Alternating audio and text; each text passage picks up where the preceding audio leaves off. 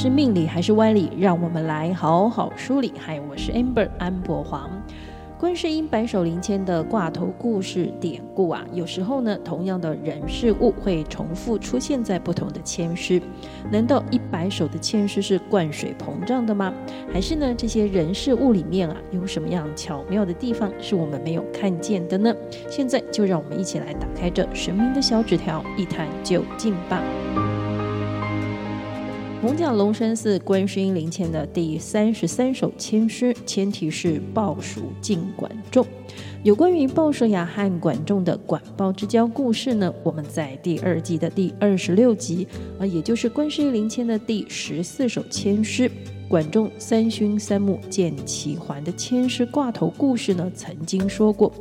鲍叔牙和管仲是历史上我们都知道的超级好朋友。他们曾经呢彼此有一个这样的协议，因为呢齐王的王位继承人呢有大公子纠和二公子小白，这将来呢必定是两位其中一位啊成为齐国的下一位君王。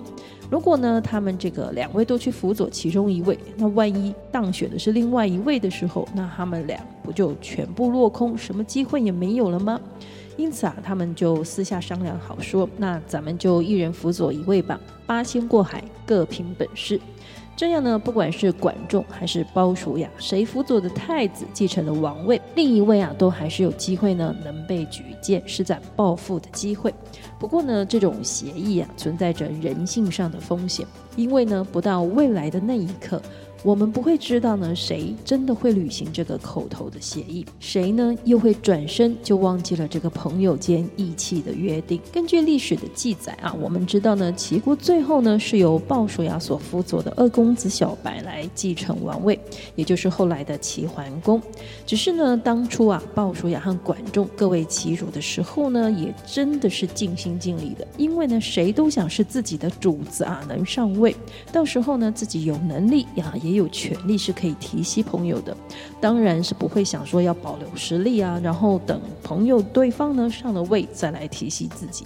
因此啊，管仲是竭尽全力的在辅佐公子纠啊，自然呢这个过程里面一定会做了不少啊，是不利于二公子小白的事情。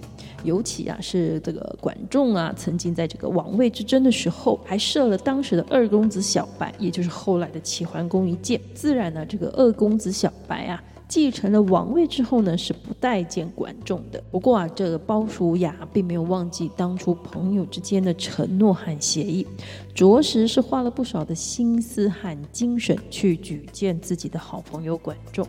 当然呢，本身就很有能力和实力的管仲，最终呢，仍然步上了他的青云之路。千诗的寓意故事呢，有时候不止一个啊。我们这首第三十三首千诗呢，就还有一个咬金聘仁贵的故事。咬金呢，说的是唐朝的名将之一程咬金，仁贵自然就是家喻户晓的那位薛仁贵了。半路杀出个程咬金，应该是你我对程咬金最深的印象。这个呢，是从《隋唐演义》啊这部历史演义小说所衍生出来的俚语，意思是说啊，计划呢被不可预期的人给打断了，而且啊，这个还是个不怎么高明的人来打断计划的。因为呢，在这个历史演义小说里面所形塑的程咬金呢，是个四肢发达、头脑简单、只会三招半斧头功夫的莽夫。但是在历史上，真正的程咬金完全不是这个形象，不是这么一回事的。程之节，字义真，原名咬金，冀州东阿人，祖辈呢世代为官。他的曾祖父程兴呢是北齐时的滚州司马，祖父程哲呢是晋州的司马。父亲程镂呢，官至冀州大中正，他本人呐、更是青出于蓝。程咬金还是少年郎的时候呢，就小有过人，而且啊擅长使用一种这个像长矛的冷兵器啊，这个兵器的名字呢叫马槊。在隋朝末年的时候，朝代更迭变革之前呢，他选择了新潮流，加入了瓦岗军。后来呢，成为了唐朝的开国大将军，是唐朝名人榜凌烟阁二十四功臣里的第十九位。薛仁贵，名礼，字仁贵，祥州龙门县人，出自河东薛氏南祖，是北魏将领薛安都的六世孙，也是呢唐朝初年的大将军啊。不过呢，薛仁贵年少的时候呢，家境困苦啊，种田为生。有一次呢，家里准备要迁葬这个祖先的坟墓的时候呢，他的夫人柳氏对他说啊，一个人呢有出众的才能，也是要等到合适的时机点才有机会可以展现和表现。现在呢，这个听说皇帝亲征辽东，在招募骁勇的战士。这个就是合适和难得的机会吧？你怎么不去争取功名呢？等到功成名就了之后，我们再来迁葬祖坟也不迟啊！薛仁贵听了老婆大人的建议啊，就报名从军去了。他贞观末年参军啊，随征高丽，留下了三箭定天下的事迹典故。而签诗里隐藏版的挂头故事啊，咬金聘仁贵，说的呢是这两位将军的初见面。话说薛仁贵报名去当兵了之后呢，在部队里遇到了霸凌事件，他被张世贵呢给毒打了一顿，他拖着受伤的身子想回家，走着走着到了中午啊，觉得有点累，看到身边有棵大树呢，就在树底下坐了下来，想说休息一下，吃点东西，喝口水。这因为太劳累了，不知不觉就靠在大树附近的石板上呢睡着了。这迷迷蒙蒙之间啊，他听到有人大声在喊叫着“救命啊，救命啊！”他被叫救命的声音给吵醒了，看见有一个老人正被老虎追着跑。薛仁贵啊，忘了刚刚自己才被毒打一顿，身上有伤，而且还痛得很，立刻呢就弹起了身子，奔着向那老虎过去。那老虎看到有人往自己冲过来啊，本能的呢就张了血盆大口的扑了过去，但是呢被薛仁贵给躲开了。薛仁贵躲开了老虎的扑杀，得到了一个空隙。他大手一抓住老虎的后脑门啊，使尽了全身的力气呢，把老虎摁在了地上，抡起他的大拳头呢，就猛捶老虎的眼睛。老虎的眼睛就这样被他暴打流血瞎了。他还不停说的狂捶着老虎的脑门，把头盖骨都打碎了。就这样，这只本来想说我可以吃个人肉饱餐一顿的老虎，硬是活生生的被薛仁贵给打死了。这时呢，那位跑给老虎追的老人家呢，上来跟薛仁贵拜谢救命之恩。原来这位就是当今朝廷上鼎鼎大名的鲁国公程咬金。因为呢，他奉命要到外地去征收粮食，从附近经过啊，没想到竟然撞见了老虎。幸亏呢，有薛仁贵救了他一命。当然，救命之恩要大大的感谢之外，两个人呢也交换了一下各自还工作的情况。当程咬金知道薛仁贵在军中啊是被欺负的事情时呢，真的是气坏了。这张世贵啊，竟然敢违背皇上的命令。于是他给薛仁贵一支令箭，跟他说：“这令箭上呢有自己的名字，咱们军营里见。”说完呢，程咬金就先回去复命了。薛仁贵拿着令箭呢，又回去到了部队。张世贵看到又回来的薛仁贵手上有长官的令箭，这是当然态度是完全不一样了，把他分配去当火头军的头头。不过呢，虽然薛仁贵是个火头兵，但是不妨碍他立功的。在他们征战高丽的时候呢，薛仁贵三箭定天下，破了凤凰山、摩天岭。只是啊，这些战功又都巧妙地被记到了张世贵姑爷河中县的名下。直到了薛仁贵救驾之后，才真相大白，被皇帝李世民呢封为一字并监王，管理山西一带。我们来看这第三十三首签诗：时藏美玉在中心，得旨何须向外寻。只待高人来剖析，恰如灵雨涤凡金。这首千诗解约说的是：真玉内藏，不需求命；待若遇贵人，又得吉。此签真玉内藏之象，凡事忍耐守旧则吉。签诗的意思就是我们前面讲的这两个挂头故事的寓意：一个人有才华、能力和实力，只要遇到了机会和赏识的贵人，终究是会有出头天的时候的。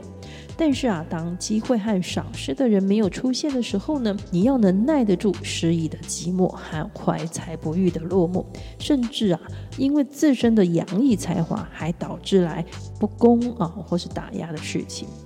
管仲呢，一生治国的才能，因为自己的主子没有上位，无法再更多的发挥。虽然有鲍叔牙的举荐，但是如果不是最终齐桓公放下了过去的心结，只怕呢，他也只能感叹胜者为王而，败者为寇。这是呢，他做到签诗解约的建议：凡事忍耐，守旧则吉。这里守旧的意思呢，不是固步自封、迂腐东烘，而是。保守和依旧，不做情绪化、很冲动的言行和决定。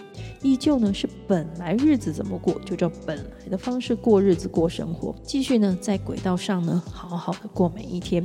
而第二个签诗的故事啊，咬金聘人贵，则是更加完整的传递了签诗的寓意。从薛仁贵的夫人啊柳氏建议他把握时局的机会呢，去从军开始，便是他转变自己人生机遇的启动。如果他当下呢还是执着着礼俗啊，纠结一定要完成迁祖坟的事，也许呢就会错过这个从军的机会了。但是呢，薛仁贵也不是一去当兵就平步青云、荣华富贵。这过程里啊，他还在部队里是被上司霸凌哈、抢功的。自己的能力才华为自己招来的是得罪和麻烦。不过呢，最终他还是迎来了他的机遇。这首千诗寓意，大家很可能啊着眼在鲍叔牙在齐桓公面前的推荐。薛仁贵救了程咬金后，得到了令箭和机会。因为呢，这两位的确因此得到了崭露头角、施展抱负的舞台。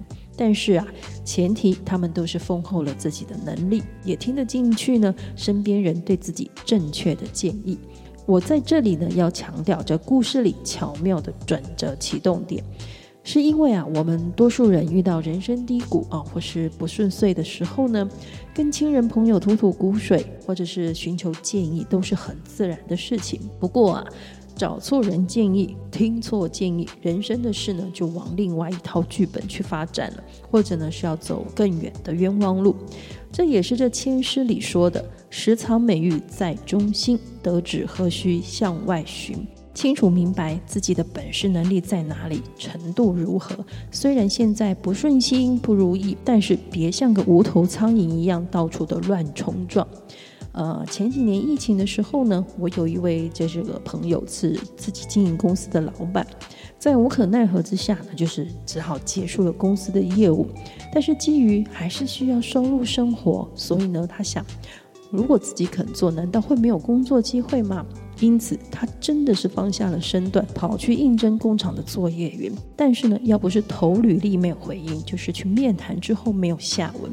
他感慨万分，想：难道这样自己于尊降贵还得不到一个工作吗？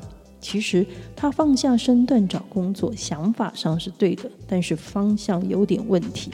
同时呢，也没有客观的考虑生产线上呢需要的是什么样特质的人力和员工，自己有符合对方的需求吗？